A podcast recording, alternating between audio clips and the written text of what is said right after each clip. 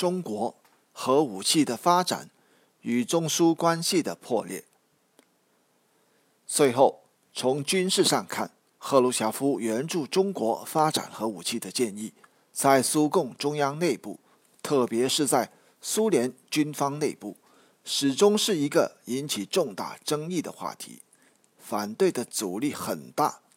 为了减轻苏联军方在这个问题上的阻力，赫鲁晓夫可能希望通过向中国提供核技术，换取中国同意在军事领域与苏联进行苏联军方当时所需要的密切合作。后来，苏联向中国所建议的长波电台和联合舰队，则可能是赫鲁晓夫以及苏联军方这一意图的。具体表现。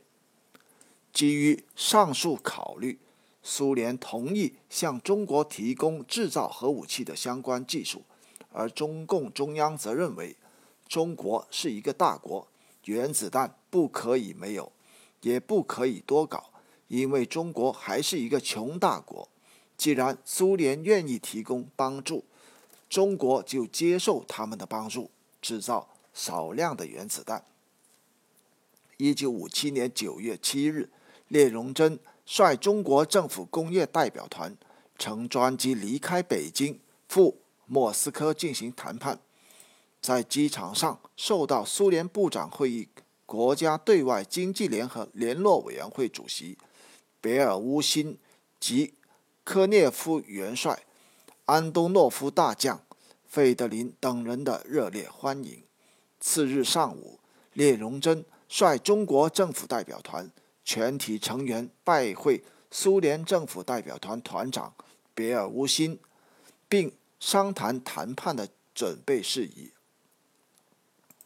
别尔乌辛说：“苏方代表团接受苏共中央交付的任务，任务很重要并且艰巨，但苏方将尽量对中国给予帮助。”下午，苏共中央委员。部长会议第一副主席米高扬在同聂荣臻会谈时说：“中国必须掌握原子和导弹武器，否则就不能成为真正的大国。苏联将尽量给予中国帮助。”从九月十日开始，以聂荣臻为首的中国政府代表团和以别尔乌辛为首的苏联政府代表团正式开始谈判。为了便于谈判。双方各组成了军事、原子、导弹、飞机和无线电等五个小组。中方分别以陈赓、宋任穷、钱学森、张连辉、王震为组长；苏方分别以科涅夫元帅、国防部副部长斯拉夫斯基、中型机械部机械工业部部长道马尔切夫、国防工业部副部长。别良斯基，航空工业部副部长小金，无线电工业部副部长为组长。根据当时中方发回国内的电报，谈判进行的非常顺利，苏联基本上满足了中国的要求。九月十五日，中国代表团收到了别尔乌辛交来的苏方提出的中华人民共和国政府和。苏维埃社会主义共和国联盟政府关于生产新式武器和军事技术装备，以及在中国建立综合性原子工业的协议草案（以下简称协议草案）。别尔乌辛对聂荣臻说：“这种协议在苏联外交史上还是第一次，因为中国是最可靠、最可信托的朋友。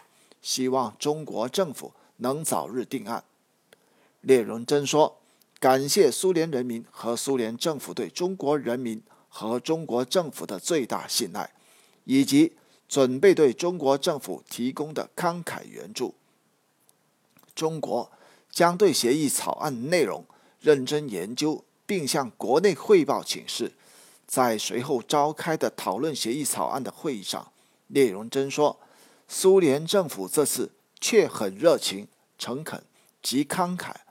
我们得到这些援助后，在经过我们自己的建设和研究上的努力，在第二个五年计划末，我国国防的物质基础将跃进到一个新的科学技术水平，对我国在国防上、工业上均有很大提高。代表团决定派雷英夫回国，向中共中央汇报谈判情况。中共中央高度重视此次谈判，在研究雷英夫的汇报后，九月二十日。周恩来就谈判问题致电聂荣臻，电报称，此次苏联同意提供的援助，对中国国防的巩固和工业水平的提高都很有好处。但是，苏方目前提出的还只是些大的项目，究竟需要多少钱？需要哪些原材料？怎样培养干部？怎样建立研究和设计机构？各工业部门如何组织协作？等细节问题还没有谈过，所以目前对苏方的方案提出全面的答复是有困难的。为此，中央建议可在原则上同意苏方提出的方案的基础上继续商谈，尽可能摸清以下几个相互联系的问题：一、我国现有机械、航空、无线电、火药等企业的技术水平。能否逐步生产苏联方案中所说的那些产品？如果不能，还需要相应的增加哪些企业车间和靶场？二，同培养干部、建立研究机构和设计机构、苏联援助等有关的各项细节。三，需要原料的种类、数量，哪些国内可以解决，哪一些要进口？四、全部投资和外汇月需多少？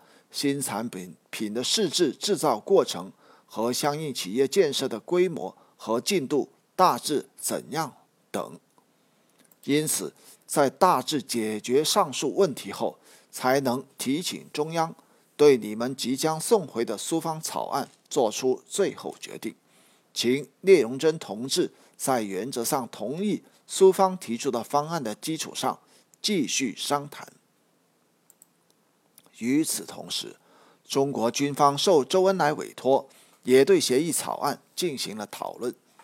彭德怀、叶剑英、粟裕、黄克诚等一致认为，苏联提出的援助项目都是中国国防所需要的，同意稿，并按照苏联提出的协议签字。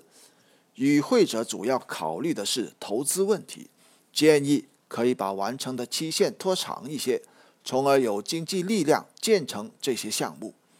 十月五日，周恩来致函刘晓，并告聂荣臻，中央同意由聂荣臻代表政府同苏联签订苏方建议的协议。经过中苏相双方进一步的谈判，十月十五日，聂荣臻和别尔乌辛分别作为中苏两国的全权代表，在。